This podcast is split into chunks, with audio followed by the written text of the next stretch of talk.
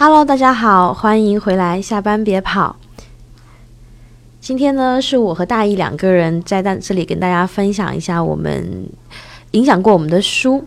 我觉得是很有诚意的一期，我们各自都准备了蛮长的书单，然后当然有一些会重点讲，有一些可能会提到这样子，也会把我们觉得有意思的东西放到评论区里面。好，那我们现在就开始了，大家给大家打打个招呼吧。Hello，大家好。忘记了，所以我们今天直接进入到我们的图书的一个主题。嗯，嗯，我今天想聊的是，我是一个差一步就是应试下的废品，然后工作以后才开始正儿八经的读了两柜子书的书大意。两柜子是多大的柜子？回去聊一聊。好，那我呢，就是刚好相反，我是小时候呢，真的是沉迷看书，无法自拔，无法自拔到什么程度呢？就是我甚至干过那种类似于凿壁偷光的事情，就是我爸爸赶我，没有没有，我爸爸赶我上床睡觉了，然后但是我其实那本童话书看到一半了，然后我就在真的在那个就是门缝底下把我书摊开来，在门缝里面蹲在那里看书，你知道吗？所以我很小就近视了，小时候真的是沉迷看书，但长大之后反而就是自从我有了 iPhone。嗯，我离 iPhone 越近，我就离书越远，就这么这么一个，唉，抽口烟，哀伤的，哀伤的我，对。然后，其实我觉得今天这个话题就很好，就我们可以趁机聊一下，说为什么我们要读书呢？就大一，你觉得为什么我我们要先问，就为什么我们想到说要做这一期内容呢？因为是阿南先提出来说，我们是不是可以聊聊我们读书的一些故事？是我先提出来的？是的，所以我特别想知道。啊、因为我可能我不知道，我有可能就是最近在想这个事情吧。就是其实我自从蛮多年以前，我开始发现我读书变少了以后，我就一直挺难过的。其实，因为我小时候真的是一个非常依赖读书的人，我不会觉得我是在刻苦努力，或者是我是个好孩子，不是的，那是我最大的娱乐，就是我小时候会觉得天哪，就没有什么比看书更好玩，因为你。看电视吧很慢，然后看书你多快，然后你可以挑你喜欢的看，有没有广告，然后你的世界那么广阔。然后后来我高中的时候有段时间很郁闷，我全是靠图书馆陪伴我的。我真的就是网上不是有很多那种，呃，就是那种做梦题嘛，就说如果你不考虑任何现实因素，你会做什么嗯，职业？我真的会选图，读书。我真的会选图书管理员。嗯因为我在我不太快乐的高中时期，有很长段时间就是我是靠躲在图书馆里面的。嗯我真的躲到图书馆里面，我现在还记得那个，我现在就闭眼睛就能想象到那个怎么样进去，进去的里面，然后我就我知道哪一柜哪一柜是文学，哪一柜是什么，然后我在那里看了无数的书，然后我就躲在那个图书馆的后面最后一排，有太阳照进来，我就那边看我的书，然后你打开一本书就是一个。小小的世界，然后这个东西是，我觉得你去旅行，你去干什么，你都没有那么快能够切换到一个新的世界里面的。但我后来就明显地感觉到，我这自律真的太太差，就是我离书越来越远，所以我可能最近一直在想这个问题吧。包括我最近因为做这个话题，不是会准备一些东西嘛，然后我就想说，天呐，我的二零一九年的心愿，因为我每年会给会给自己许三个愿。对，我二零记了个章。对我二零一九年的心愿应该会希望我自己能够每周读一本书吧。对，对，就是这是，我二零一八年的希望，然后我回去查了一下，然后我今年并没有读几本书。我其实有几点感触跟易安南特别相似啊，也是很同步的一些想法。就是一个是上一周呢，我看了一档综艺叫《一本好书》，其实我就看了一集，抽着看的。后来发现，我大概看了开场五分钟以后，我思绪就开始跑掉了。就是其实综艺节目或电视节目它的密度、信息密度是不够的，你的大脑其实已经就飞奔了。其实我当时就觉得，哇，其实读书才是过瘾的一件事情、啊，过瘾要把它捡起来。对那，么第二件事情呢，是跟团队的朋友一块聊天，然后我们就说，哎呀，觉得自己小时候多聪明，小时候吸收东西多么快，觉得自己小时候好厉害。为什么呢？因为那时候爱学一些东西，然后会去找一些东西，感兴趣的东西，可能现在会缺失一些，那很希望恢复到那个状态。然后第三件事情，就刚刚我们有聊到，我跟阿南记了个账，就是回顾二零一九，对，还有大概两个月不到，对吧？嗯，现在是二零一八了。哦，不对，二零对二零一八就离二零一九年还有两个月不到，不到一百天的时间，然后觉得快要回顾这一年，数一数，其实真的没有好好去读一些书。虽然看了很多和工作相关或者说一些实用经历相关的书，但是老觉得说。有用的书读的太多了，会会会会有那么一丝丝的怀疑自己自己是不是变得越来越没用了。对，真的，我觉得所谓的实用书，嗯，就是比起实用书来，我其实更推荐大家读文学。然后 这里我要装逼的引用一句话，然后这句话是说，文学是一种装备，它给我们提供了就是了解人生的望远镜、放大镜，甚至是显微镜，它让你看到周围人所看不到的东西，然后那些人的人生的质地和生活的色泽。就我自己的理解可能没有那么优美，但我会觉得，就像大爷说的，你看太多有用的书，你会很没用，因为他们都是有时效性的，就是他们针对某一个具体东西说，我来我教你做，比如说社群管理也好，让你干这个，教你干那个，或者什么，甚至哪怕是教你如何思考，就是，嗯，怎么说呢？我昨天还在跟我一个朋友讲说，故事，嗯，这种东西才是真正的授人以渔，就是那个三点水的鱼，因为你讲道理。大家是记不住的，而且会你走不到你的心里。讲个理论，对，嗯，对，OK，对。然后，但是呢，你其实你你在文学里面，他是给你提供了这么多的人的人生，他的境遇，他的选择，然后他为什么是这样的。然后，我真的觉得，我真正能够学到东西的，其实我真的是在文学书里面，或者是。偏一些，比如说非虚构的文学，就是比如说像《寻路中国》这样的，我觉得极其有意思的书，然后真的能帮到我更多。对，就刚刚安南说的读名著这件事情，其实我是超级认同，因为最近我也在跟朋友在聊天，说读什么书，然后我就说到一本，其实。离我比较近的，在读的一本文学叫《瓦尔登湖》。嗯，这本书呢，其实非常难读。我拥有这本书可能的年头超过五年了，但是我真的去读它，我每每拿起来读两页，我就受不了，就是因为注意力注意力特别难集中，每每都需要特别好的状态的时候去读它，因为它的文字太美了，而且它带你的思绪去一个遥远的地方，是你没有经历过的东西，你会觉得这个地方太纯净了，然后你自己面对的一个环境也是特别的，让你觉得。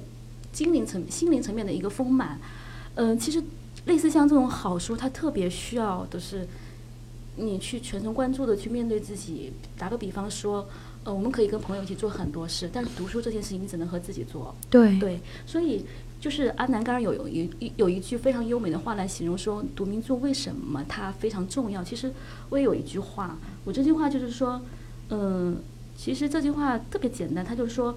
当你在全神贯注做一件事情的时候，你就是神。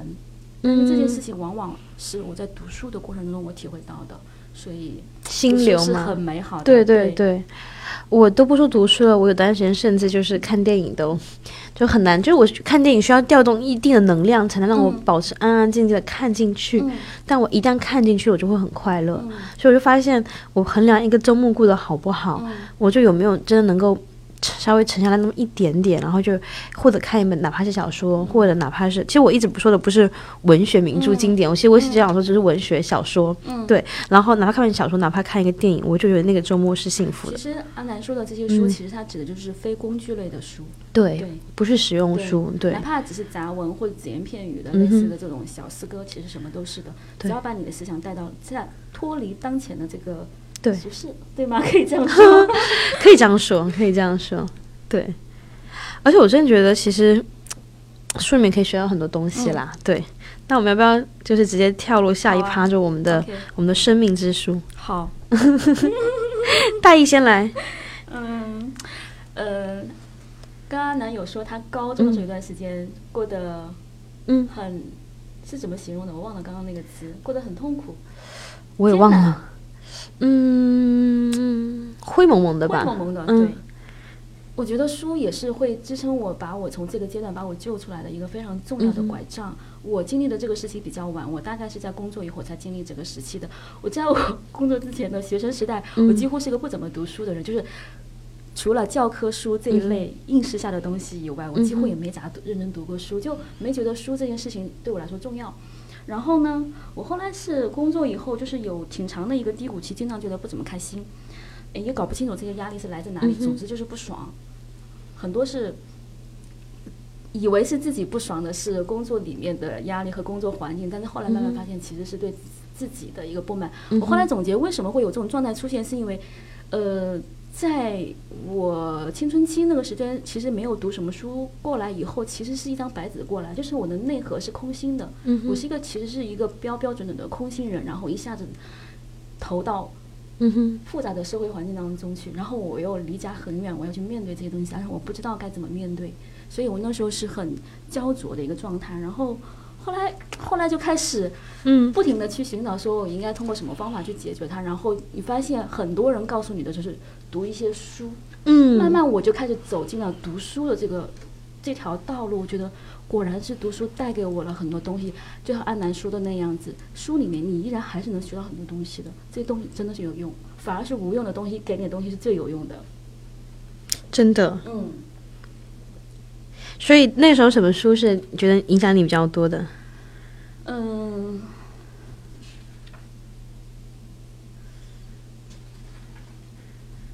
有非常多的类似于像哲思这样的书，其实挺多的，还有包括像呃一些呃传记类的。嗯哼，轻传记，其实大传记我看不了，因为我觉得嗯有时候进入不到带无法带入到那样的一个复杂的人生。但是一些短篇的人物传记我是很喜欢，像茨威格他有一本书叫《人类群星闪耀时》，啊，对，后来又嗯去看了他自己的自传，叫《昨日的世界》，然后又去看了那个，嗯，呃，管理学有一个大师，好像叫彼得格鲁克，格格鲁克，对他自己的一个自传，就是我的什么什么什么人生。然后类似像这样的自传，我觉得带给我就是精神上挺大的一个触动，就是。嗯嗯，确实伟大是熬出来的。虽然我并没有想的要伟大，但是我嗯觉得说这些困难是自己一定要经历的，去面对的，会觉得心情要好很多。对，我觉得说到那个，我觉得传记也是，我觉得就是对我来说仅次于小说的一个很好的，就是我没有看你说的那些书，虽然我都听说过。你知道为什么我会许愿二零一九年要看书？因为就是在盘点这个书单过程中，我就在盘点各个阶段影响过我的书嘛。我说妈呀，小时候我能列出来，就小时候《征服病菌的道路》、高士奇爷爷，然后《尼尔是企鹅历险记》、《黑猫历险记》，就是我能列出小学、初中、高中各个阶段，就是真的是是的，是的。塑造过我，看到了阿奶奶这本书单以后，我觉得天呐，闪瞎我狗眼。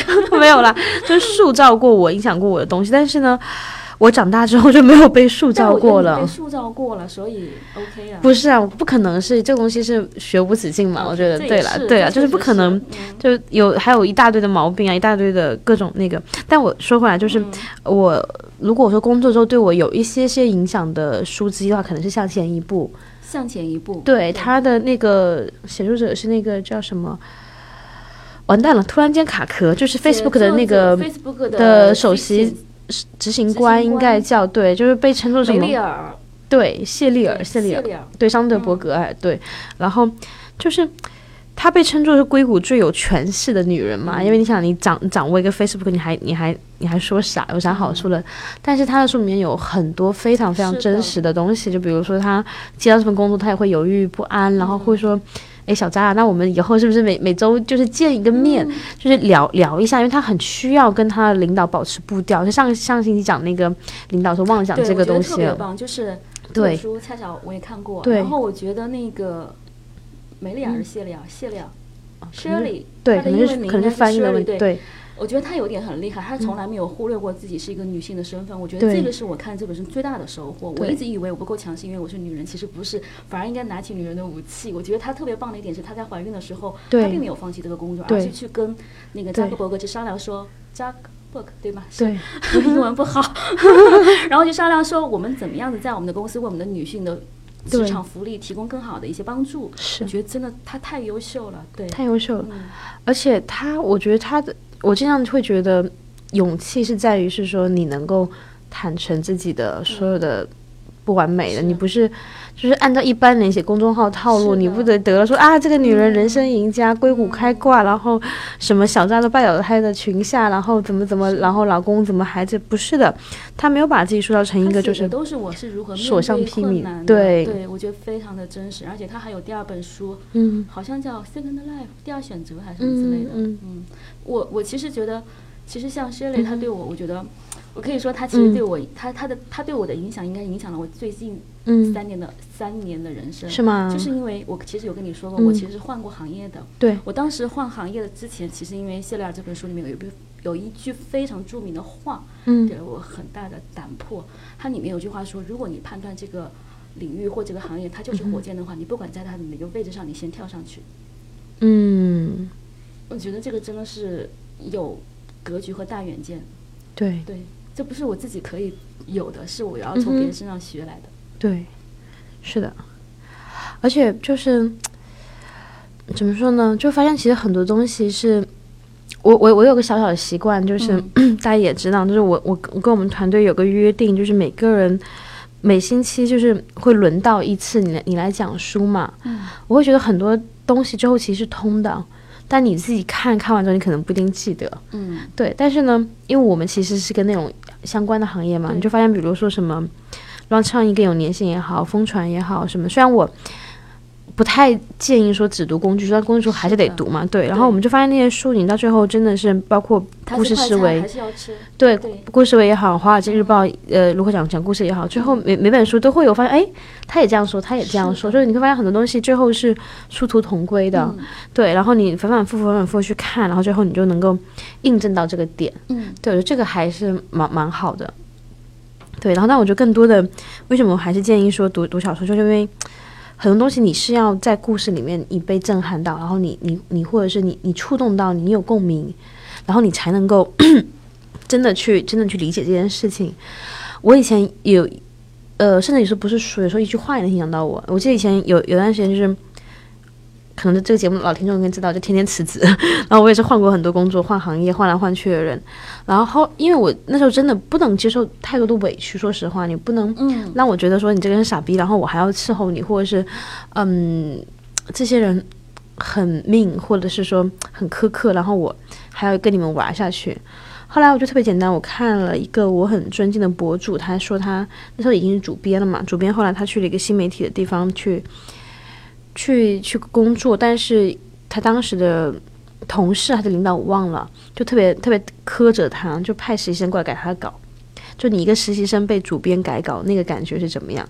然后他又说，但是我坚持下来，我要拿拿到我要拿的东西，我再走。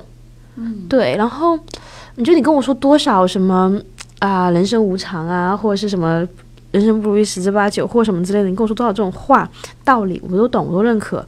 然后生活不完美什么的，没有用。就是这个人，因为是我尊敬和认可的人，我看到他现在过得很好，那我知道说哦，原来他也有这么一段时间是那么的委屈和那个，但他可能没有把东西 focus 在就是我受到受到什么屈辱上，而是觉得说，哎，我要拿拿到我要拿的东西，就这个是会会影响到我的，对。可以具体说几本书吗？对呀、当然，嗯我们开始吧，就是那个环节。嗯所以影响你最大的小说是哪些？嗯，其实有非常多，就是比如说，就是我觉得我，比如说对对感情，我的感情观可能是在很多很多书里面慢慢慢慢塑造起来的。比如说，嗯，初夏时荷花时期的爱情，然后比如说青蛇，悲观主义的花朵。然后，比如说我的人生观可能是在更早期，就我高中堵在那个图书馆里面的那个时期看《雨花三部曲》学会的，就做人要坚强。啊，《余华三部曲》。对，就是我最近更喜欢的，可能不是活着，可能是那个叫什么？三观卖血对对对对。然后，嗯，我有时候也会经常想说，哎，人万一怀才不遇啊，或是人万一什么什么什么样怎么办？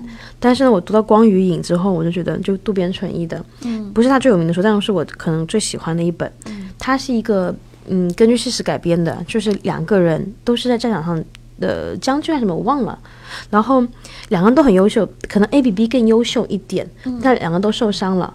受伤了以后，他们被送到医院，医院的医生在治疗 A 的时候用了比较冒进的手段，然后 A 从此就是个残疾人。嗯他治疗 B 的时候不对，治疗 A 时候比较保守，治疗 B 的时候他说，哎，那不如我们赌一把，嗯就把 B 给治好了。嗯然后 B 就屡立奇功，然后具体我有点忘，因为有点久了。但是我我一直记得这个故事，因为太太过于震撼了。就你两个人的人生转捩点，可能就发生在去医院这一刹那。嗯你进去的时候，两个人都差不多，可能比你还好一点。退出来的时候，最后后面一个变成大将军，然后吵就是那种你知道名利双收，whatever，就是，然后另外一个可能就是一个。因为你想，你都你都一个军人残疾了，你能混成什么样？所以你可能在路边看着那个大将军这样走过，嗯然后不知道为什么，说真的，我很难总结说他为什么影响到我，会影响我什么。但我就觉得，就是你要跟我说人生无常，嗯我是很难那个。但你要跟我给我看这个故事之后，我就觉得很多事情你其实可以看得开一点，嗯因为有时候命运就是那么残酷或什么的，并不是说我们要悲观然后怎么样，但是就是你真的是不如戏十之八九吧，有时候是这样的。对，然后你就你。就是其实很多，因为我读小说真的超级多，很多东西我甚至不记得。为了这这个节目这一期，我还翻我豆瓣的已读，但我自从大学毕业之后，我就没有再 mark 过我读了什么了。对，然后你把我豆瓣捡回来了。对，然后很多书我看了我当时的评论，我说哎，这个评论我怎么得出来的？什么就我什么东西我不记得？但是呢，我觉得很多是你不记得情节，在一点一点一点把你堆积成你现在的你。对，然后你怎么去理解？爱情怎么去理解人生？包括我自己青春期有一些丰富的童年阴影，很多我东西我还没有讲，这回头以后再讲。对，但是呢，我看了《无声告白》那本小说以后，我真的是和自己的青春期和解了。然后再说回来，我觉得影响我最深最深的一个一套书啦，就是真的是金庸，就是这个不是要趁热点或什么的，就是因为如果要趁热点的话，我就直接把标标题改了。但真的不是，就是我在昨天下午的时候，中午还跟大姨在讲，说我人生有段时间是其实有一点点小迷失的，然后我做一些事情也，嗯，怎么说呢？不，肯定不会是让我自己很骄傲的事情，但我当时并不知道这样对还是错，就有时候就人生就像以暴制暴一样，就别人可能给了你一些粗鄙，给了你一些，嗯，怎么说呢？不体面的事情，然后我不知道我是应该这样回给他好，还是丢到染缸里面，其实就会避免不了的。对，然后呢，后来我就真的是那种回头翻了一下，从小读到大的金庸，从小学二年级读到大学，可能读到研二，就一直在断断续续，没事会翻起来看着金庸。然后我就突然觉得说，妈呀，小时候我是一个以那个，就是以以正义感，然后各种各种，就是就是一直正义感非常强的人。然后就别人去咬樱花树，都会骂他。我会说：“你知道樱花的花期有多短吗？你怎么咬那棵树？”然后就是早晚差，就就是没有被打死，就是很幸好的那个人。为什么会变这样了？然后我就当然就在大一那时候用词是说，我就自己救赎自己嘛。我觉得倒倒也倒也不至于，因为他肯定不是一个突然之间的事情。但是呢，我后来想说，我要怎么形容他准确的？我后来觉得可能真的是个人生的底线。嗯，就大家都说啊，金庸是。童话，成年人童话，那没有关系，我就是信这个，因为我很难不信他，因为我真的从小读到大，我愿意相信，就是邪不压正。我觉得金庸是青少年的童话，我觉得一定要在青少年时期去读金庸。对，对，嗯，不知道啊，因为我只在青少年读，嗯，因为你知道，就是我算是成年以后开始读金庸的，我其实。因为好的东西已经是明白了以后，你再去读读它的话，你会少了那么一丢丢的那个第一次的体验。就是人的第一次特别重要。你对爱情的懵懂，你对友谊的理解，你对什么是国家伟大，你对什么是单造单道义，你你其实你你你明白了以后，你就不觉得那是什么。但是当你不明白的时候，你去读的时候，你读的似懂非懂的时候，那感觉是最好的。所以我我后来分析过来说，为什么金庸我没有没有掉得很深坑啊？其实我是很喜欢读金庸，我其实是。我我说我很喜欢，是因为我喜欢读阅读的那个感觉，因为它语感太好，读起来非常爽，真的，嗯。对。但回过头来说，我其实错过了那个美好的时期。我我觉得应该是，嗯。三年级开始就可以开始读了，嗯，因为他三观非常正。我真的是小学二年级，对，三年级可以读了。对，我现在还记得，我当时印象非常深，就是在一个小小破那种，就是那种小时候有那种借书的馆，现在都已经没有了，你知道吗？那个那种店里面有很多很多小说，你可以借来看，然后就看到那个，我现在还记得，看到那个。呃，段誉亲了那个穆婉清，对，是穆婉清，对，然后就哦啊，还能这样，就是觉得很很很神奇嘛，一个女的戴了个面纱，对，你谁看了我的脸，我就要嫁给谁，那种对，在小说里面是最感觉最好的，对对。但是呢，金庸其实又是一个其实很传统和也没有什么少年不宜的部分，他没干什么，他永远都是说心中一荡，对，永远都是说。就是觉得很很桃花，对，很向往。包括郭靖和黄蓉，后来现现在长大想想看，哎，有点难吧？但小时候一丝毫不会怀疑郭靖黄蓉两个人就是走遍了天下，然后没有发生过任何关系。就其实，就是你会发现这两天就是出来了这个他去世新闻之后，有各种各样的对他的，有一些我觉得其实是强行把他架高，就营销号可能根本没有看过，然后就把他啊什么。侠士大者为国为民，然后把价格非常高。有些可能就很讨人厌，就开始找他的一些黑点，然后对故意的强行的政治啊，对。但我我我依然觉得他绝对，我相信他绝对是一个怎么说呢？很正的人，对，因为你不然你写不出来的。这么多干干净净的东西，然后浩然正气，就是荡气回肠的东西，你你如果心里没有这样的，真的是。对你是装不出来的。你想要装，是因为你那么庞大的体型，你那么多本书，你需要有那么多故事、人物性格去支撑的话，对。你必须要有一个能够驾驭它的一个更高的一个价值观体系的东西，所以他这方面摆的是很正的。对。反正我就想说，姜文不是拍了电影，今年叫《邪不压正》嗯嘛？但我要真正的邪不压正是在金庸里面，是 江对湖，对，是在他的他的那个里面。嗯然后我今天在我们的群里面其实有分享一段话嘛，我觉得可以，就是再再读一遍，我翻一翻。就是那那个是我觉得我看了这么多这么多文章以后，我觉得最好最好的一就他的评价，让我翻一翻。他说：“江湖是为中国人找出路的，江湖里并不是歌舞升平，但是呢，人是大写的，英雄是有归宿的。然后朝廷只生产鹰犬和阴谋家，然后这个是封建两千年，然后之后中国浪漫主义和自由主义最后的精神乐园。就我看到这段话就突然挺难过的，因为我一开始看新闻第一课啊还是大一，我就跟别人朋友在吃饭，是对，然后吃吃吃吃，然后就完全没看手机，然后突然间瞄了一眼，然后我第一刻我觉得，嗯，没关系啊，就不是坏事啊，就是因为他其实，我觉得一个人有才华的人能在死死之前受到肯定，这样的就是他真的是福禄寿而寿，且他是名利。之年，三四十岁就已经获得了，不管是商业的成功还是对巨大的的成功功，对。我觉得九十四岁这一生，我觉得可以真的是。营销很爱用一句话什么来着？什么大闹一场就是什么什么离去，就他完全很好。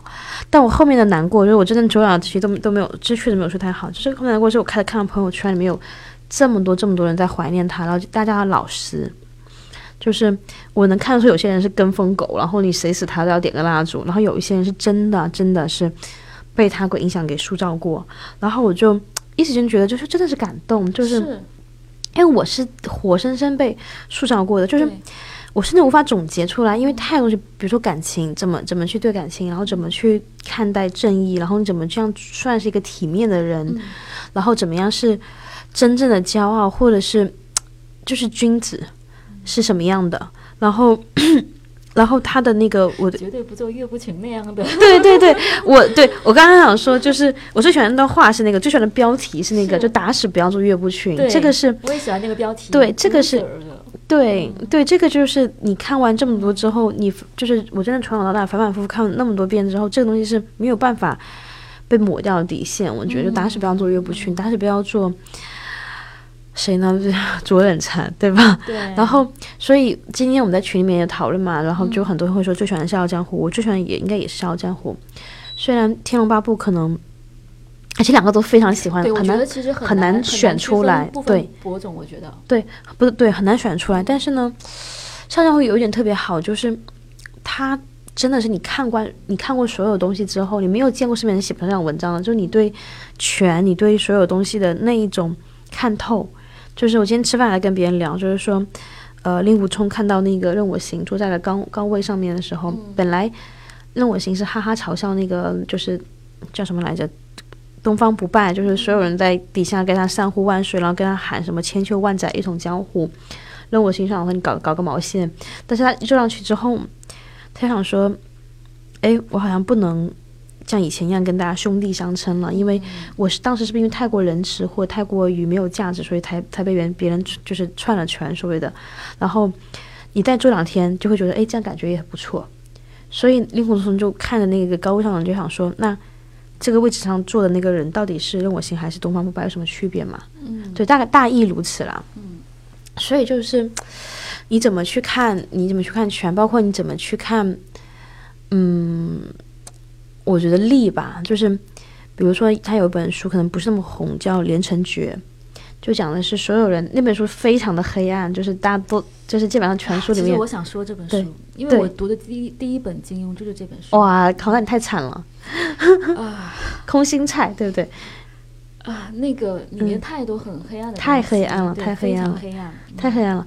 然后反正全本书里面恨不得就是一共有三五个好人，就是出现的出现的角色里面嘛，然后各种各样伪善的人，然后凶狠的，然后极其非常夸张的一个对气场的那个画面，我一直觉得那个是异常恐怖的哦，那个那个我你边说我就边我就边起鸡皮疙瘩了。对，但呢，最后最后告诉你什么呢？就是所有人都是坏人，然后所有人在躲什么？在躲一本剑谱，然后那本剑谱指引你去哪里？指引你去寻宝藏。然后你寻到宝藏怎么样呢？那宝藏有毒，最后大家全死了。就他其实最后，我觉得到真真的看戏真的空落落的，你知道吗？但是他最后，我觉得就是你只要有读到这些东西，如果说我性格里面有那么一点点的潇洒，我觉得应该是因为你在呃《嚣张物库》里面看透了就是名，然后对对权，然后你在那里看透了就是利这个东西，就是也不是说看透，就是你你见识过这一些人之后，你觉得好像也挺没劲的吧，然后。对，然后反正我就觉得，哎，令狐冲依然是一个很帅的人。虽然大家会说，哎呀，喜欢令狐冲是入门级选手喜欢令狐冲啊，然后大家都喜欢令狐冲，谁不喜欢令狐冲？但不管，我就是觉得令狐冲很屌。对，然后还有跟他很像的，其实是很少人提起，是那个洪七公。啊对我小时候最喜欢吃洪七公，对，洪七公就是 其实他是一个，他是一个更加快快乐和胖乎乎的一个一个一个令狐冲，他就很就很好啊，吃的也好，他他 只要偷鸡我就很开心。对，然后人又非常的聪明，他看起来是很粗，但其实粗中带细。完了令狐冲的那个洪七公是我非常喜欢的人，觉得老顽童这种人设一直特别讨我喜欢，嗯，但我觉得我自己可能也稍微有一点点就不愿意。但老顽童是傻，是洪七公是真的非常哦聪明我搞，错两个人了。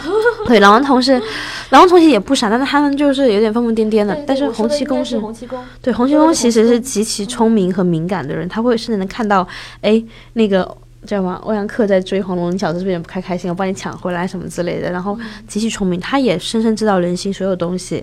他甚至是，比如他知道那你把欧阳锋救起来，欧阳锋可能会反手一样把他杀了，没关系，不重要。就是他觉得说我该救的人就是得救。然后这个是，反正很多东西吧，我觉得就是甚至我都很难。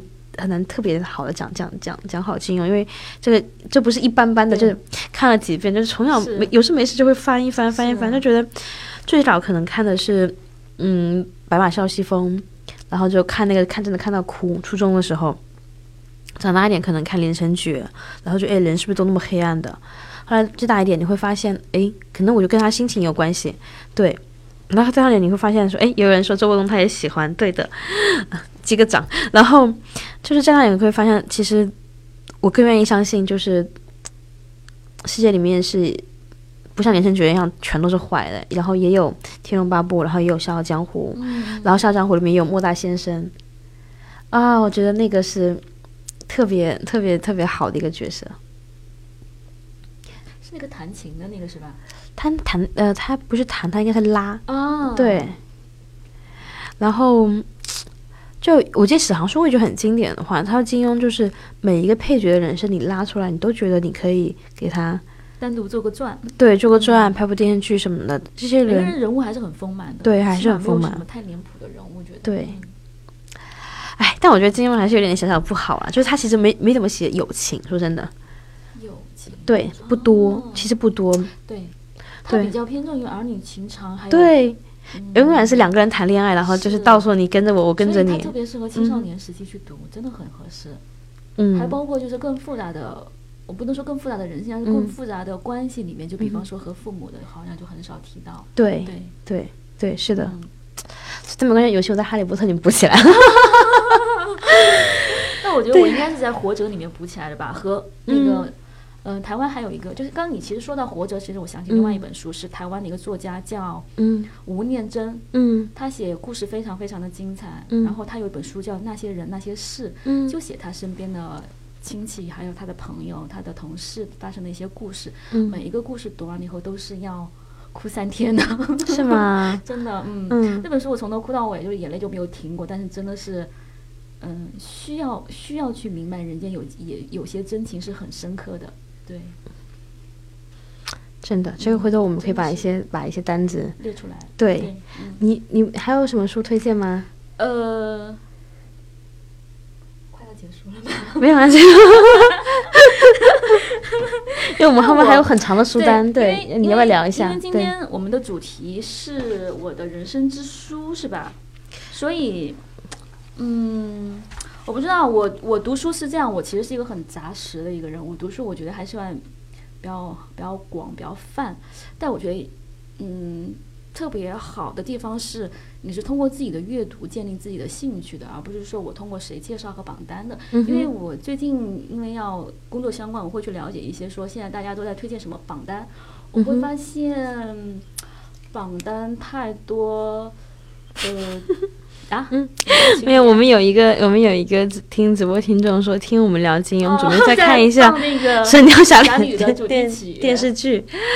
嗯，不一样，我觉得真的看看电视剧和看书真的不一样。看电视剧，我记忆深刻的是歌曲，嗯，好几部歌曲太经典了，太经典了。一块那个在车里，对对对对对，听过一些。车里 KTV，对，对我刚刚想说那个书。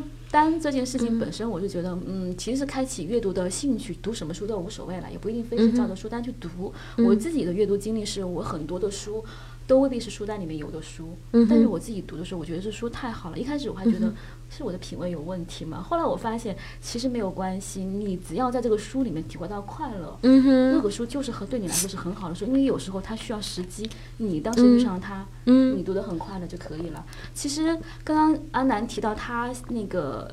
高中的时候是因为读了很多小说啊，对，我其实我其实我我前面有提到我暗黑时期是我工作那段时间，我我自己觉得是不是自己在人际关系上有有出了一些问题，后来我就大约那时候买了四十本左右跟情商相关的书，妈呀，嗯，各种就是畅销类的、学术类的、社会学类的，还有书单里面介绍的，我都有买，大概四十几本，我大概就是像主题阅读一样，我大概都翻了。后来我发现好些书。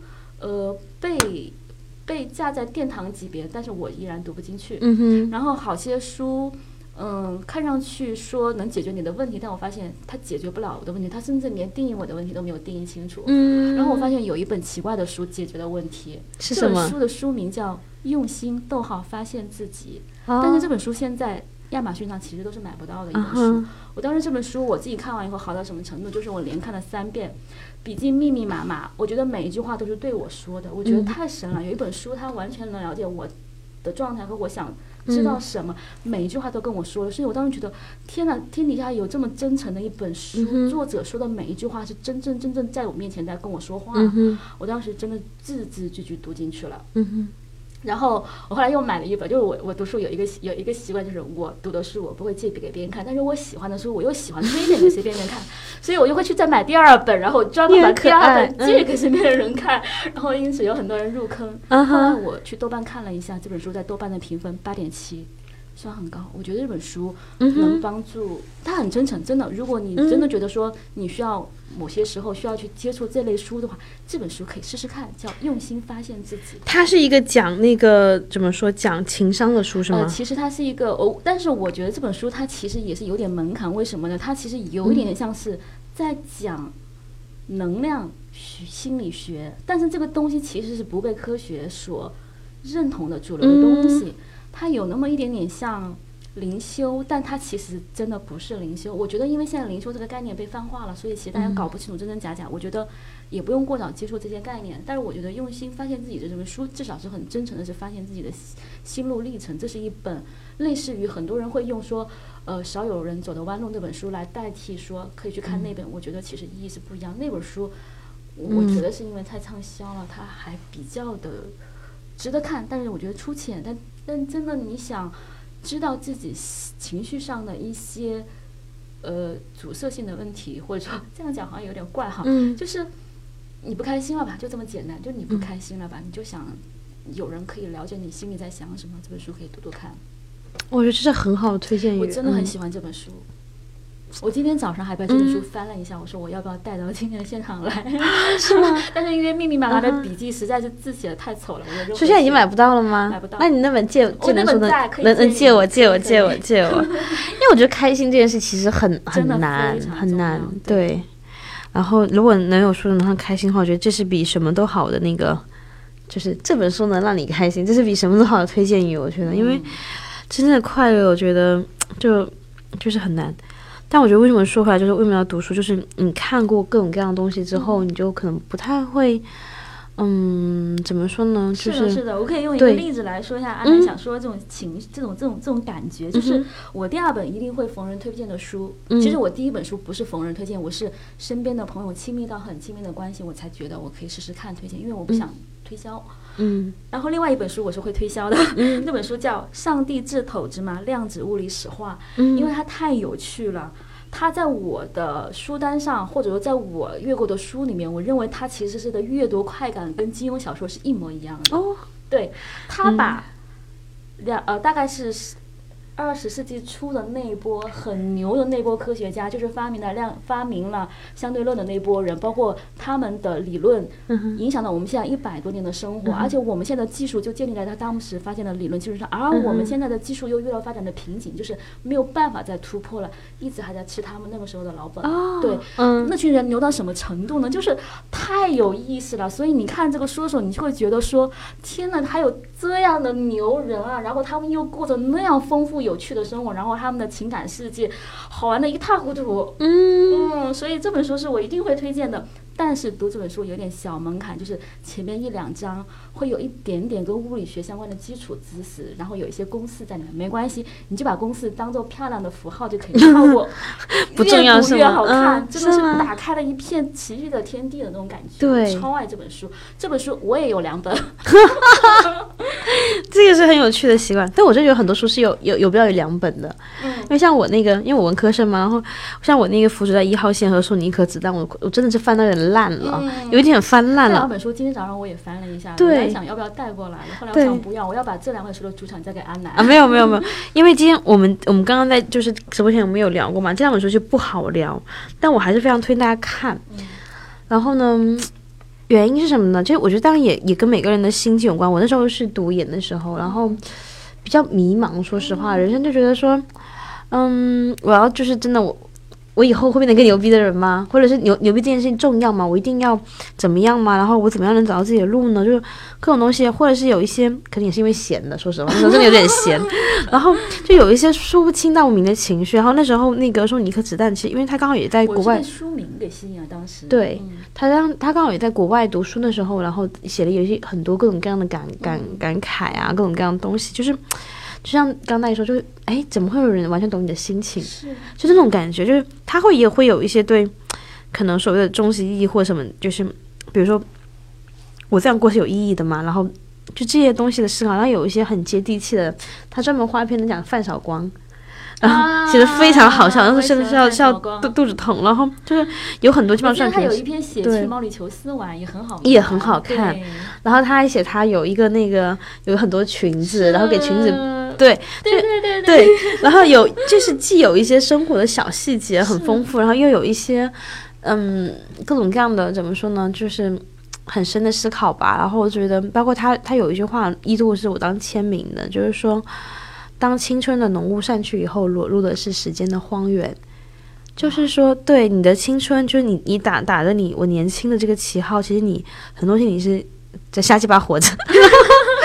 但是呢，当你没有这个没没有了这个浓雾以后呢，你你你裸就像人家说什么，当海水退去之后，对再看谁在裸泳一样的哎一样的道理。但这句话找找很多年，嗯。对。然后你到底是个什么样的人，这时候就会露出来，然后就完全切合了我那时候最大的恐惧，因为我就觉得说，嗯，我在读书，你就像个刮刮卡嘛，卡还没有刮所开以，我觉得，就是当你不知道恐惧什么时候是最恐惧的，对当你知道恐惧原来不过是这个，而且别人也有的时候，对你不恐惧了。对。对，我就在我打算把我的人生刮卡刮开，还没刮开的时候，还没毕业嘛，因为那段时间就那本书是真的是很、很击中就是我。我我我读那个刘瑜的，就我会把作家的名字说一下，刘嗯瑜。嗯对他的这两本书的时候，我当时的感受，呃是。但我可能心路心路经历不一样，但是我读这个书的感觉是非常舒服。我当时是春天的时候，春夏之交，去森林公园扎帐篷，然后我是在那个帐篷里面，然后一边躺在地上一边读，然后带着我的小音箱，很开心。就阅读的感受是非常好的。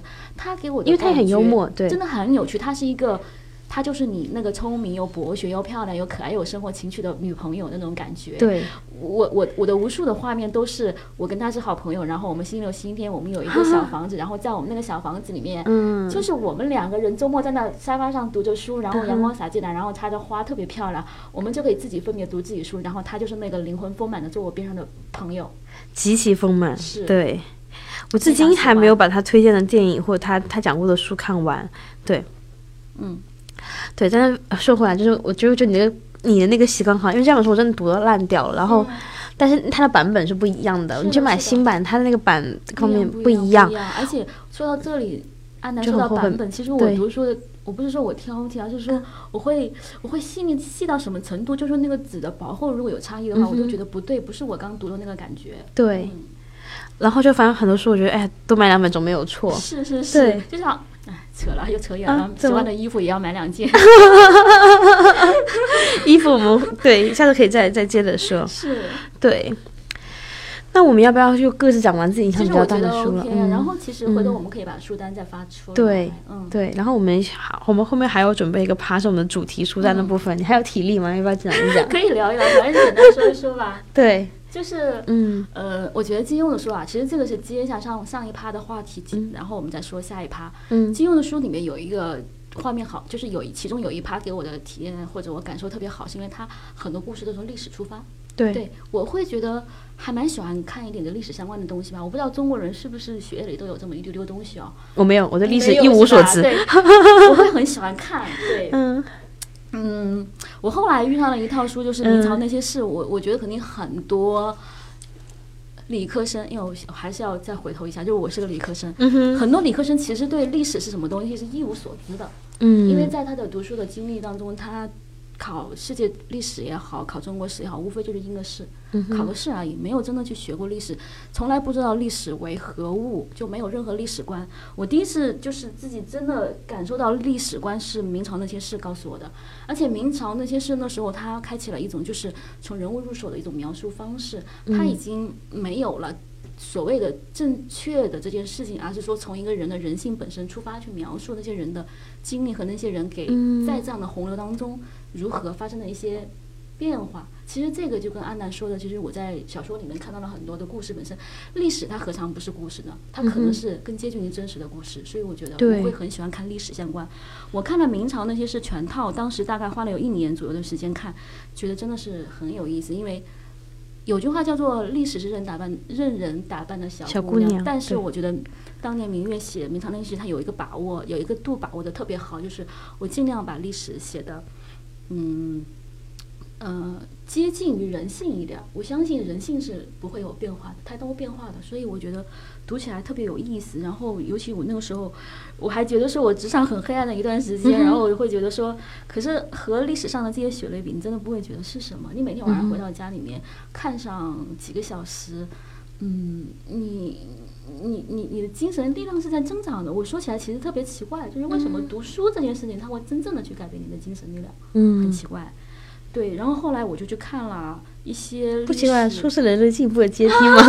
对，我们还有一句很著名的话叫“书是人类进步的阶梯”，然后电子书是呃 进步的电梯是吗？是进步的电梯。然后呢，好。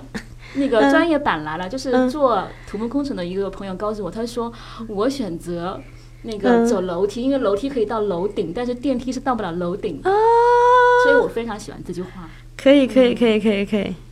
然后后来我又看了好几本跟历史相关的书，我非常喜欢。嗯，有一个作家叫吴思，他其实是一个学者，历史类的学者，但是他这个人读书很野，所以他走的这个学术道路并不是什么正路，但是。我觉得很有意思，他有几本书叫做《我想重新解释历史》。今早上我特地翻了一下，书名叫《我想重新解释历史》。实际上，我想说的是，二十年前在中国火了一套，有一个名词叫潜规则，其实是他发明出来的。潜规则吗？潜规则这三个字是他现在被泛化。其实我们以为潜规则就是一个不好的东西，习以为常的一个词，然后又是不好的东西，但其实不是。本身而言，它指的是历史发展进程中有一套它自己的东西。那它的东西是什么呢？告诉你，里面叫有很多隐蔽的秩序。然后哗哗哗哗开始给你讲，可有意思了，是吧？叫无私。好，然后后来我就看了著名的《万历十五年》，但这是一脉相承，这一路看过来觉得。呃，历史很有趣，它会让你形成历史观。历史观这个东西很很虚，但是我觉得它更大的价值是让你形成一个时间观。嗯，对，你会看问题，可能会把尺度拉得稍微大一点、长一点去看。我觉得对一个人心情影响还是蛮大的。嗯，对。而且不是有一句很经典的装逼，有些也不是装逼了，就真话，就是说，应该是真话。一切历史都是当代史嘛。对，就是。是啊，对，就我们古代人也说嘛，以史为镜啊，怎么怎么怎么样。其实我虽然不看历史，但我觉得我大概大体上可以可以，然后后来可以了延伸到就我比较嗯喜欢看历史剧。嗯，挺好。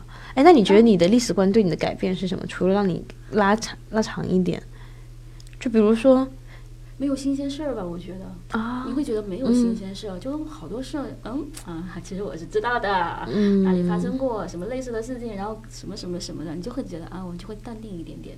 嗯，有没有比如？比如啊，太多了，就类似，我觉得当时我们聊过一期，就是职场吐槽那一期。啊，我我觉得我我感觉我好像想没有太多要吐的，就因为平常这个累积的体验不是特别多，嗯有好多事儿我感觉看到了也就哈哈一笑，因为你觉得真的不是什么事儿。嗯，好呀。我刚刚回忆了一下，就是回忆了一下，差点拿拿起了豆瓣就翻我的已读，就回想好像我看的，算了，我就不讲我看的历史书吧，我觉得没什么可讲的。呃我们可以再 我看的不怎么样对我，我我有准备一个主题书单啦，然后就就跟历史比起来就非常的堕落，就是就是特别特别特别特别那个的，就是就是时装书。对，然后呢，嗯，书单里面回头我会列出来，可能包括了比较重要的，我觉得几本我觉得这个东西是很现代的一门课，我觉得其实是应该人人都应该去学一下，尤其是文化这个东西包含东西太多了。对，怎么去装扮自己，我觉得挺重要的。你对类的几本书里面，嗯，我都非常感兴趣。因为是这样的，我会觉得说，嗯，大家觉得说好像穿衣服是学搭配，但是其实，嗯，你如果稍微看一点点，你会发现其实它真的是一个文化，就是你包括你不同的历史时期流行不同的衣服，那有些可能意味着女性的解放，有些可能是什么，它不同时期流行不同衣服，其实它都是有原因的。是的，是的。对，那嗯，甚至有服装史的书是把就是一个一个东方一个西方列成就是两栏，你知道吗？不是不停的翻，你在同一个时期，然后你能看见这个人穿什么，那个人在穿什么，所以我就会觉得说，嗯，理论上嘛，但我现在已经进入，就有一段时间我还在就蛮喜欢研究穿衣服这件事情，后来就就完全放弃了自己，对，但是呢。我会觉得你穿什么选什么东西其实不是那么简单，不是说，哎，今天流行红唇你就去红唇，今天流行什么特别韩范的那种，就是特别有嘻哈风格的那种衣服，你就全有人穿穿很宽松，然后你带了几个字母的 logo 在身上，你就觉得自己很潮。我觉得其实不是，就你选择什么衣服，应该是因为你是什么样的人去选择。所以为什么你会发现很多歌手，包括蕾哈娜，包括更更以前的人，包括王菲，包括很多就是古今中外的，那他们经常是歌手去引领的时装潮流。为什么？因为他们选择这些衣服，是因为他们是这样的人，而不是说，哎，我去研究一些搭配法则啊，上身短、下身长，什么高腰不高腰。我觉得这些东西没有那么重要。就是当然不是说每个人都非得了解时装文化这个东西或什么都没，但我觉得挺有意思的，挺好玩的。就是你会发现，真正的穿衣服的人，他们真的是在穿自己出来，而不是说我在跟什么样的对，我，觉得这是非常重要的对时呃时尚观，对吧？然后。算是吧。对，然后所以我就觉得很好玩，就是我会自己发现，你发现真的是去开创风潮的人，包括蕾哈娜开创了很多，比如说，呃，运动服配高跟鞋，是，对，或者是什么有的没的，他开创很多各种各样奇奇怪怪风风潮，因为他是一个，就是，嗯，对，很丰富的人，对，就很好玩。我觉。得我可以理解阿嗯。南说的，就是。呃，我曾经是不大能理解说为什么大牌的衣服可以那么贵的，直到有一次去了那个静安寺那边的那嗯。个，我忘了是 IPAM 还是静安寺的那个嘉里静安嘉里城啊，我忘了。我当时看了那个范泽斯的衣服，有一季的，真的太华丽了，我我我当时觉得惊呆了，这这种表达从来没有见过，然后那一刻就似乎是一道光洒过，觉得这东西太好看了，它好看到我觉得、嗯天呐，就是有一股震慑的感觉，就是你知道美的东西跟漂亮的东西的区别在哪里啊？就是那个时候你会发现它是有。是有性格，真的是有性格，有的有的有的所以就看你怎么去把握你自己的性格。所以他衣服会成就你，会塑造你，我觉得这很重要。有时候你需要外观的东西去照见自己。对，而且你这么说，比如说我穿高跟鞋和我穿马丁靴的时候，心情肯定是不一样的。我觉得我读研三年，其实都在穿马丁靴，基本上就是那时候我就是觉得自己屌屌的、酷酷的，然后觉得自己好像是可以随时去流浪一样。就是它也是种暗示，当然是种暗示。就是他看你想怎么样塑造自己。其实打个比方说，我最近其实讲了三周了，我说我想去剪头发。嗯，但是这真的是一道难题。就你首先你怎么舍弃自己过去的那个形象？是。第二是你想塑造一个未来自己怎样的形象？那个过渡过渡期你想要怎么度过？对，其实挺难的。因为我想过太多，就是比方说衣服怎么办？前期自己的那些衣服的累积，然后后期我可能要怎么样怎么样改。另外就是说妆容可能要发生变化了，可能要为。后一步改变发型去铺垫妆容的变化，然后包括可能觉得我想要那个发型，脸型又不是很合适，那我是应该怎么办？我当然不可能去打瘦脸针了，我就想说是不是再要瘦一点点？就是类似于它会让你生活到呃。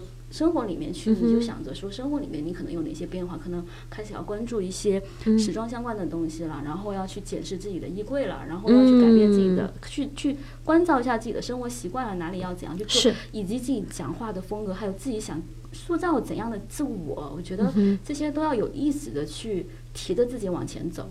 对对。说到衣柜呢，我我那个没有列出来，因为我忘记那本书叫什么了。那本书很好玩，我看过一本专门讲衣柜的书，说你怎么去去去分配你衣柜的比例，各方各面。我还是把我书单念一下好了。然后叫我的完美衣柜呀，我觉得这个 好像不是那个，但他那个就那反正那本书很有意思。我并我并不记得写，对，给我发。对，然后如果说大家就是想要去去关注风格，就怎么样是算是有品味的，就推荐妮娜加西亚两本书，一个叫做《我的一百件时尚单品》，一本一本叫做《我风格小黑皮书》。然后一百件时尚单品呢就特别好，它是一个就是像字典一样的东西，比如说哎人字拖它的历史文化也是什么，然后风衣你该怎么穿，然后呃比如说什么什么样的靴子是买这本书绝对是检验过了 五十年以上的，对，经过历史检验所有最经典的单品，然后墨镜包括什么样珍珠项链，它把那个那个全部列出来，是的，然后你就可以照着买，而且你你你会知其然知其所以然，就你知道说哎为什么大家会觉得说，比如说人字拖。是一个它时尚在哪，然后它它怎么来的，然后谁穿过它，很多很多的故事。然后呢，呃，如果想要读好玩的，我觉得可以推荐黄伟文的，就是《生于天桥底》和《熟》。就黄伟文就是写浮夸那个人嘛，就是对那个香港的词作家。对对，然后你就会发现，哎，很奇怪，林夕词写的很好，但他的那个黄文词写的也很好，对，但是他的散文就没法读，没法攻略，没法读。但黄伟文这个人非常有好笑，就是他就他完全就是不就怎么说，不羞于承认自己是一个喜欢买买买的人，喜欢搞时装的人。他写的那些嗯文章，就生命力非常的顽强。他会仔细的描述他小时候可能没什么钱的时候，可能第一个奢侈品，他会把那个奢侈品的缎带。包装盒留下来，然后呢，就是他所有所有怎么去去去去买东西，然后怎么样是有型，他都会以一种非常活泼的。反正我看了这些笑了好几次，具体我有点忘了，因为很很多年前读了。但我觉得这两本短文，对，特别有意思。然后呢，但如果只能推荐一本书的话，我会推荐那个黎坚惠的《时装时刻》。一九八七到二零零七，这个人神一样的存在，神一样的神，对神一样的存在。就我当时看的时候，你觉得好像是，嗯，平平无奇的叙述了很多东一件、西一件事情。但我会发现，这这本书我看了不知道多少年了，就是我还能。这本书我发现现在其实买不到，买不到了吗？妈呀，还好我留着。然后一定要都是趁早。对对对，买不到，为什么？我查了，但没买到。但我觉得可能要去找一些呃什么老书店之类的吧。哦。反正他我他现在是去世了嘛，然后这是我记得我还发过一个朋友圈，就是说你不知道你教会了我多少，对，就是。在我其实我在我印象当中，其实最近几年或者是近期以来冒出来的这些所谓网红也好，博主也好，我感觉都是他的。子子孙孙、徒徒弟弟的感觉是吗？是受他影响。我觉得要分，就一种是有文化的时时装博主，和一种没有文化，没有文化就是瞎关注了。瞎瞎想推崇一下有有点对对对对对对。你你稍微有点文化底蕴，比如说你可能是时装媒体人出身的，或者是什么的话，其实李金慧，我觉得大家肯定是都会看。过媒体人，第二是有过海外的生活经历。但我并不是说刻意说一定要这样，但是起码这些硬件很重要，因为它维系了他的一个基本眼界。对，网红分两种，还有一种。是那种就是开淘宝店的那种嘛，对，然后这个就就嗯，就没没到没说，不讨论不讨论，对，不讨论嗯不讨论，对，反正他这本是我非常推荐的。另外还有一本小说叫《古董一情缘》，就是现在大家都呃 vintage 或复古都已经很大家都很熟了嘛，但是在很多年前。那个复古风潮刚刚流行起来的时候，这本小说其实虽然都有一个科普，因为为什么我说小说好？因为它可以用一种非常自然而然的形式，帮你介绍出很多很多东西，然后不会像你要翻字典翻一个教科书一样。它的人物设定就是那个女生是专门做古董衣、二手衣的那个开店的，那可能这一条泡泡小裙子是，比如说二战时期的，或者二战结束之后，然后那时候大家都很快乐，然后你有一些粉红色的小纱纱、黄色小纱纱、小纱就小纱裙。那那条裙子可能是，比如说哪个年代南法的蕾丝。那他自己为什么会穿这些东西？为什么要开这个店？然后每个店里面每个人过来买买买他的衣服，然后每个衣服背后的故事是什么？这个手包里面，可能这个老妇人曾经有一段刻骨铭心的爱情。打比方说，反正他把 vintage 这件事情想得很很明白，而且也很美。然后他自己在这个过程中，然后买啊卖，然后其他要进货嘛，去拍号码拍那个拍卖行进货，买啊卖的过程里面，然后也，诶，什么东西？看到一个我看看不太懂的东西，我们先略过。然后他在过程中也遇到自己的爱情，然后在你过程中你就一方面又很好读，一方面你又能科普到一些东西，我觉得这个还这个还蛮好看的这本小说。对，嗯还有其他的嗯时尚人士介绍一下吗？给大家推荐一下吗？嗯，哎，不好意思，居然闹钟响，什么鬼？到点了，这个这个趴我们先过好了，好我看后面还有蛮长的书单呢。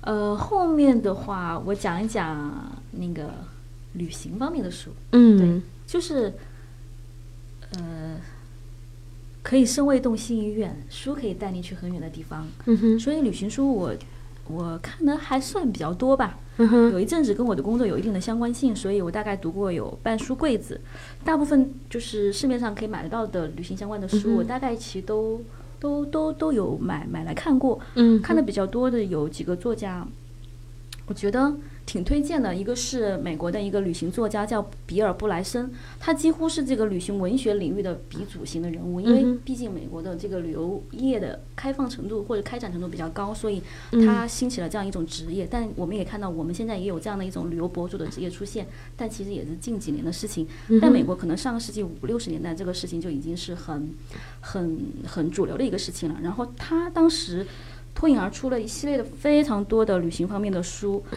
呃，很有意思，类似像他在英国的一些生活啊或者什么之类的。但是我觉得最好看的是《万物简史》跟《趣味生活简史》，就听上去它不像是旅行书啊，但是它是理解世界的书。我想说的是，去旅行你不就是想体验世界和理解世界嘛？所以这两本书我觉得有意思。嗯哼，它那个点在哪里也有人是？为了发朋友圈啊，啊，也有人是为了发朋友圈，是吧？哦。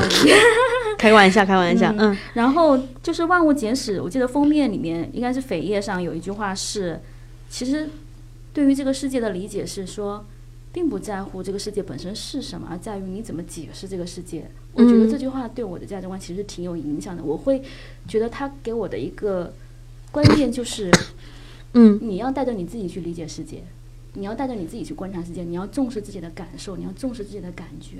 我觉得这个是超棒的，所以他有一本他写给他自己的《万物简史》，就这个人牛的牛逼的程度就是。我来定义万物，就来写《万物简史》，超有趣。这本书看起来非常好玩，就是属于一口气可以把这本书看完的。然后文风非常有趣。嗯，其实其实这个人的其他的旅行书，我为什么不是很爱看呢？是因为他的那些旅行书里面很喜欢写他跟当地人的交往，而他又是个为人极端刻薄的人。其实真实生活里面他很讨厌，但是他文风很有趣，然后很幽默，非常聪明。读读他的书，呃，尤其是《万物简史》和《趣味生活简史》，太好玩了，嗯，所以这个我会很喜欢。其他的我还喜欢一个日本的女作家叫新井一二三，就以前有一套小书书斋类的小书叫读书，就叫读书，薄薄的小小的很小。嗯，它里面经常会有他的一些游记。后来我因为读书这个小杂志，然后看到他的游记，去买了他的书。她其实是一个用中文写作的日本女人，而且她还不是一个，呃，有一定年岁。其实她也就是，嗯，七零后的日本人。嗯哼，年纪并不大，但是他写出来的文字，你会觉得说，哦，这些文字是不是有这么一点点的历史的味道，或者怎么样的？他能写出一种古早的味出来，很有趣。尤其是他写澳门啊、香港啊，非常有意思。他的视角和我们的视角是不一样的，我很喜欢。他中文这么厉害吗？中文非常厉害，我觉得他的文字真的超过很多中国人的文字，非常好。哇，今天就是感觉不断的在收藏我的书单。嗯，其他我觉得还有一套跟旅行相关的书，是我觉得算是影响过我的三观嘛，或者说对西方世界，呃，到底法治两个是是是什么回事儿？因为我总觉得很奇怪，就是一直经常听到电视里面说我们要健全我们的法治社会，我觉得很好奇，这是到底要健全什么呢？所谓的立法。必一什么有法必依，立法必什么之类的，我心想这到底什么鬼呢？后来我就去看了这套书以后，因为他有一套非常著名的几本书，叫做嗯，好像是呃看美国的系列吧，我忘了名字叫什么了。嗯，还有包括从历史深处什么的，呃，历史深处的忧患，还有包括看美国的系列那些，还有包括。他写的到去西班牙的西班牙旅行笔记，然后里面写了好多就跟法治相关的一些事件。然后当时看完他整个的那些描述，因为他就是一个旁观者，在那样的一个社会，他其实是非主流的一个一个边界人人士。然后他去描写那个社会的法治带给他的一些变化，然后我觉得特别有意思，就是突然去影响到了我的三观，就是你对现代社会。应该怎样和你怎样在这个现代社会里面可以去获取更多的公器？你是觉得说你明白很多的办法的？我觉得这个对，也许你遇不上事，你遇上事是很有办法，是很有用的。所以我觉得这套书是影响过三观。这套书我是很喜欢。琳达他们是一对夫妻，是华裔的，是一对，嗯，可能是上海过去的一对华裔的夫妻。嗯，这套书我非常喜欢。然后阿南这边。哈哈哈！哈对，然后呢，我这边就是相对来说看的多一点点的书，除了除了那个时装之外，然后可能更多是心理类的书。但我其实列举书单反而很难，就是，嗯，因为我如果真的说有用的话，就很多人经常问我说：“哎，你心理书你要你要心理入门的话，你用看什么？”我说实话，我真心推荐是你要去看教材、看课本。因为你就能够真的知道，因为市面上太多心伪心理学，你就真的知道它大概是怎么一回事儿。对，但我如果只推荐一本书的话呢，我可能会推荐叫一本书叫《社会动物》，然后这本书好像有好几个重名的重名的书，但是呢，你要挑要挑那个贵的，然后大红色封面，然后很厚的硬壳那一本，作者具体是谁？然后我回头我核实一下，我发出来。就那个它很有意思，为什么？因为它是以小说的形式写的。他模拟一个人出生，然后到后面就是，嗯，谈恋爱啊、找工作啊，青春期啊，就老去。他要按照一个人的一生去写，但是呢，就你这样就很好读，很好读。他的同时，他又会以很强的学术的素养去融入到很多的，比如说理理就什么心理学理念呐，然后融入到很多东西。就是他能够通过这个一生把你，我觉得很值得推荐的心理学的一些基础，是他能够。通过这故事把贯穿给你，然后一口气提给你，就很有意思，就很像那个小狗钱钱。小狗钱钱通过这个故事就教大家怎么去理财，所有的基金怎么回事，怎么股票怎么回事，告诉你。然后他就他就是一样的，他就通过那个人的一生，然后把很多心理东西，反正他一本非常好的可读，而且并且专业，因为我大概还能看到什么专业什么不专业。我觉得这。听上去是一本被书名耽误了的好书，因为这本书的书名我在很多地方看到过，貌似自己家里也有一本，但我一直以为它是一本隐喻类的社会学的小说啊，你以为是那种一九八四那一类的是啊？不是的，不是的，它就是说人是社会动物嘛，然后大概这么一回事，然后最后从。生老病死，反正我觉得发展心理学什么都在里面了，就挺挺值得一读的。然后还有一些，比如说像生猛的进化心理学，然后妈妈级生命的意义，就是一些，呃，有的小说，有的是小小的书，然后社会心理学的邀请，我觉得都还挺有意思，都会看一下。但我真觉得说，如果真心想要去了解的话，我觉得那不如去看课本，其实课本也挺好读的，说实话，就买一本。呃，接触心理学，买本发展心理学，买买一本什么的，就是社会心理学，就你可以了解很多东西，而且不太容易被一些杂七杂八的东西给左右。就经常有一些人跟我说：“哎，我个人教你个心理定理。”然后我想说，然后说就变成一个就像星座测验一样，又黑星座了，不好意思，就是，变成一个很肤浅的丢硬币两面。你你你要选择泡面，你就是这样的人；你要喜欢，我想说神经病啊，什么东西啊？然后就对，就是觉得其实大家很容易被被被带被带偏掉。是的，是的，嗯。对你刚刚说什么？我刚才想说，就是其实安澜在提一个就是怎么选书的一个问题，或者说怎么读书的一个话题。这个话题其实有点大，但是我觉得就扯两句吧，因为刚好聊到这里了。就是嗯，读一个领域类的书呢，我觉得肯定是要去读一些高屋建瓴的东西。你先把这个观念建立起来以后，再你有鉴别力之后再去挑一些你觉得可能适合自己口味的书。你上来读一些呃旁。旁支的吧，我觉得可能可以称之为它的旁支。读一些太旁支的话，可能第一，你花了太多时间钻进去，你会发现，哎，那可能不是自己要的东西。第二是，你可能真的没有读到真的能给你带来快感的东西。我觉得其实，嗯，读书你是读书这个东西真的是很奇怪。你只要进入到那个世界，你就明白这本书适合你。如果那么多书被很多人推荐，可是你读的时候觉得好像我不那么认同他，好像我觉得好像不是那么回事儿。我觉得你一定要相信自己，就是这样的，你的感觉是对的。对，市面上有太多这种书了，就是尽信书不如无书，还有就是读书一定要怀疑。对对。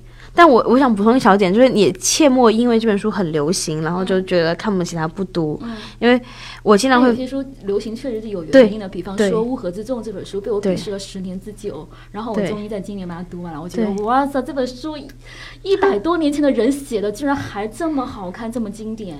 是的，是的，嗯。然后就是，同时也像大家说的，你然后，而且我觉得还是有要留一些额度给一些小说的小众书。其实大家刚刚在说他的时候，我想了好几本书，就是高斯爷爷啊什么的，可能很多人更没听过这么一个一本书，或者没听过这么，但是他其实叶永烈写的，然后写的非常好。他也是一个科学家的一生嘛，他可能不像国外科学家过得那么开心，他其实是蛮惨的一生的，但是他。嗯，他像霍金嘛，他后来我记得后期好像是行行行动不太便了，已经就是因为受到病菌的感染什么的。但他就是不知道为什么，因为小学都看东西，不太记得所有的东西。但他其实肯定对我有很深的影响。你怎么去探索、发现这个世界？然后你去包括国家战乱啊，然后怎么去选择的东西？就是这本书我记不起来。我到底看到了什么？但我非常非常确信，它绝对是影响我的书。对，我觉得这类书非常重要，有必要这本这类书早点遇见，其实对你人生来说，开阔视野特别重要。我其实跟你这本书，我觉得题材可能不一样，但是我觉得意义是一样。就是我之前提到的茨威格他自己的个人传记叫《昨日的世界》，里面写了大量的呃。世界变迁，因为它其实发生在一战和二战之间。嗯，你知道那时候整个人类都发生了巨翻天覆地覆地的变化，上流到下流，下流到上流的社会的变迁，无数的战争导致的流离失所。然后里面讲到家族的变化，然后他个人的变化，他的情感世界的变化，职业的变化，迫使他离开他自己的国家，任何之类，你会发现，嗯，就是类似像阿南说的那个感觉，就是你刚那个感觉怎么说的？我有点不知道怎么。重复，就是嗯嗯，它它是对你未来，就是在你某个时刻，它就是会影响到你对事物的判断和事物的选择的。说起来有点奇怪，但是好像这个东西是真的会影响到你很多的细微的地方。嗯嗯，是的，我觉得就我再举一个小小小的例子，就是虽然时间已经又又又又一次的。超了，但是呢，就我我最近跟大家有讲一个小事情嘛，就我们最近在出国玩，然后跟一对夫夫妻就是自驾，对，然后就是那个女孩有个小习惯，就她很喜欢在吃饭的时候用方言评价我们，比如说我们可能呃要换酒店，她说哎呀他们还要带着行李行李箱出海，她以为她她我听不懂，但我有个好朋友跟她同一个地方的人，我听得清清楚楚，但我之前都觉得说 OK 还好，你就是。做点小评价，我也不知道你这算是很恶意或什么的，就算了。但有一次我们吃饭吃吃吃吃，然后呢，因为我是就是有点能吃，然后他又说：“哎，这个人真的是要大概说吃到吐嘛，然后就是怎么怎么怎么怎么，反正就说了一串就是极其的，我觉得是蛮恶毒的一段话。对，然后我想说，我吃什么也不关你事啊，对啊，然后。”而且那个那个东西是放了，已经没有人要要喝了。但是一碗一些海鲜粥嘛，啊，说的有点细。就是我又不影响你，我又没跟你抢吃的，你放了已经没人要吃了，我最后吃两口怎么了呢？然后当时我就觉得有真的有一万句话在心中可以骂他，我想说你是谁，然后就是各种各样的东西，但我就是就是很飞快的脑子里过了几秒钟，我想说我骂他，他肯定会回头骂我，然后那我怎么办？我又骂他，然后呢我们就互相扯头发嘛？还怎么着？然后我就觉得 算了吧。然后我当时就在很短的时间内想明白这件事情之后，我就说，哎，我们吃完那我们走吧。我觉得我还是坚坚定把我的粥喝完了，因为我觉得。就是还好吧，因为这个碗真的很小，你知道？我决定我的人生，然后我决定要干嘛就干嘛。对，然后我喝了完之后怎么了呢？也关你毛线事。然后外让有喝完，喝完说我们走吧，我把手洗干净，然后说我们走。走了之后呢，我在走路上跟我老公讲这件事情，他说那要不然我们就不理他们，因为他们还全赖我们开车，那我们是一起搭伙一起自驾嘛。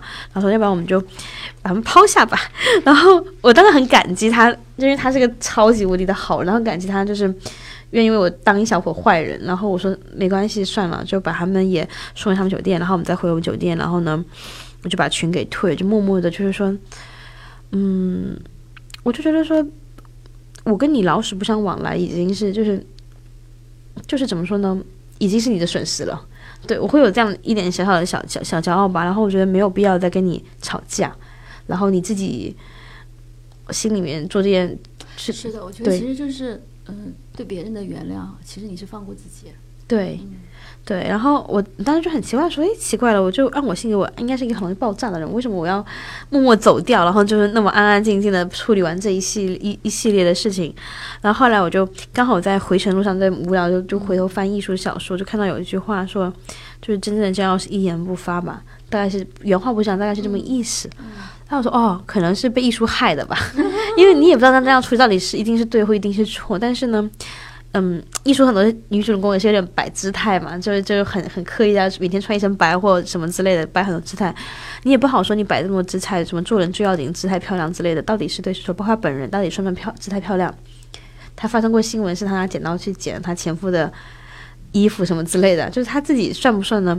不管，但是我就是，我就看到了，然后看太多了，然后看太看的太小了，我就是有一点点在，就是信信他那一套，对，就没办法。反过来你是怎么解释这件事情的？就是你怎么看待？对，对，就哪怕你自己做不到，没关系，我我我愿意，愿意去摆摆出你你书里写的那一种小骄傲，对。然后我觉得就是就是对的说来，可能是我我都不记得我看过这句话，但我看完之后就刚好在。说完了，看完啊啊，可能是被你害的吧，就这种感觉，对。嗯。哎呀，所以我们最后总结一下，就是大一觉得读书这件事情是是件什么样的事情呢？或者为什么我们要要要看书呢？嗯，其实之前在准备这个节目的时候，我有写一个简单的一个提纲。我当时写到提纲的结尾，其实是想说，嗯。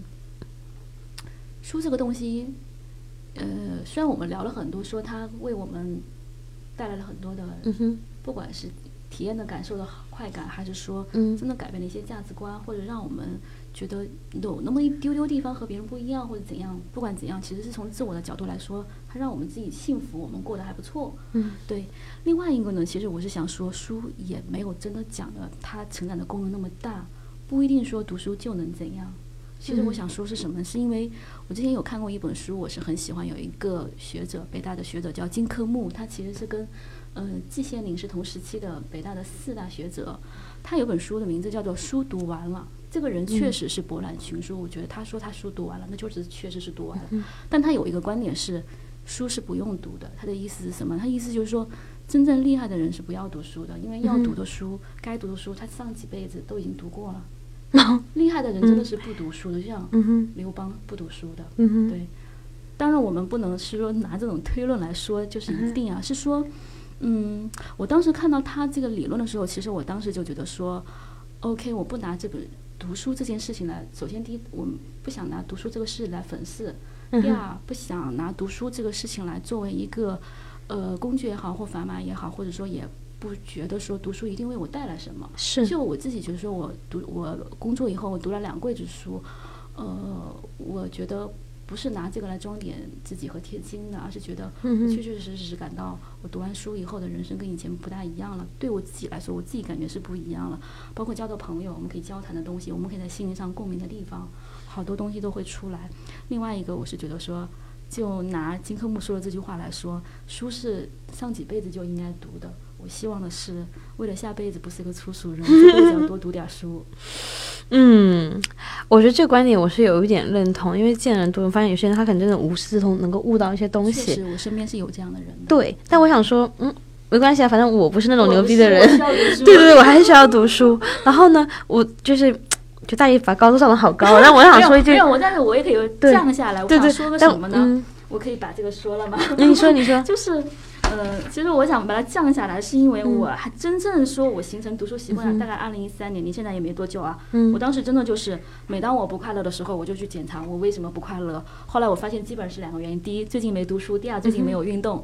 然后我最不快乐的时候，因为我最近又没读书，又没有运动。后来我就知道了，我以后要有这两个习惯伴随我，我会开心很多。那这个安南见识过，就是健身以后会。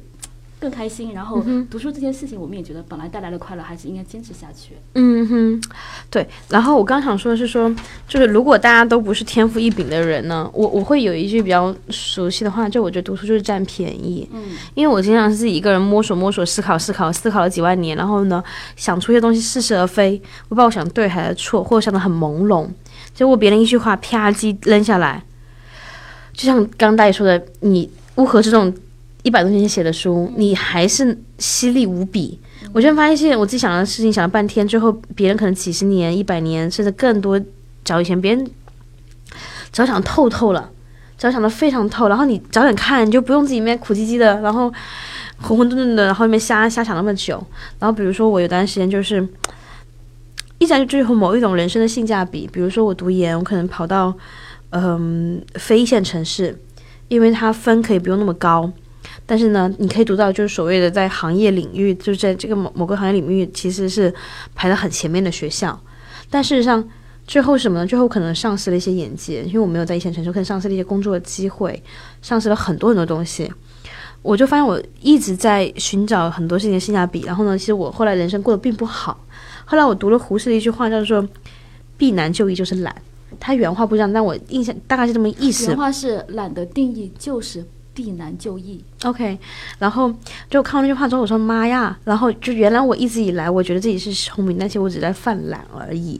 然后从那之后，我一段时间就但有点交往过正，就是我因为我我总是会遇到一些工作选择会有的没的东西，我就会问自己，真的是问自己说，这个两个选择哪一个让我更恐惧？哪个让我真的从身体上能感觉到害怕和退缩？哪个让我恐惧，我就选哪一个。因为我知道我自己就是根据我跟 follow 我的 heart 走的时候，我选的路都很挫，就是我都会选择一些我自己觉得很聪明，然后能让我免我惊、免免我苦、免我免我颠沛流离。其实不是的，就是你最后会加倍的奉还对你兜兜转转转了半天之后，你发现你你你原地没有动，甚至你可能还倒退了对，所以那句话就是。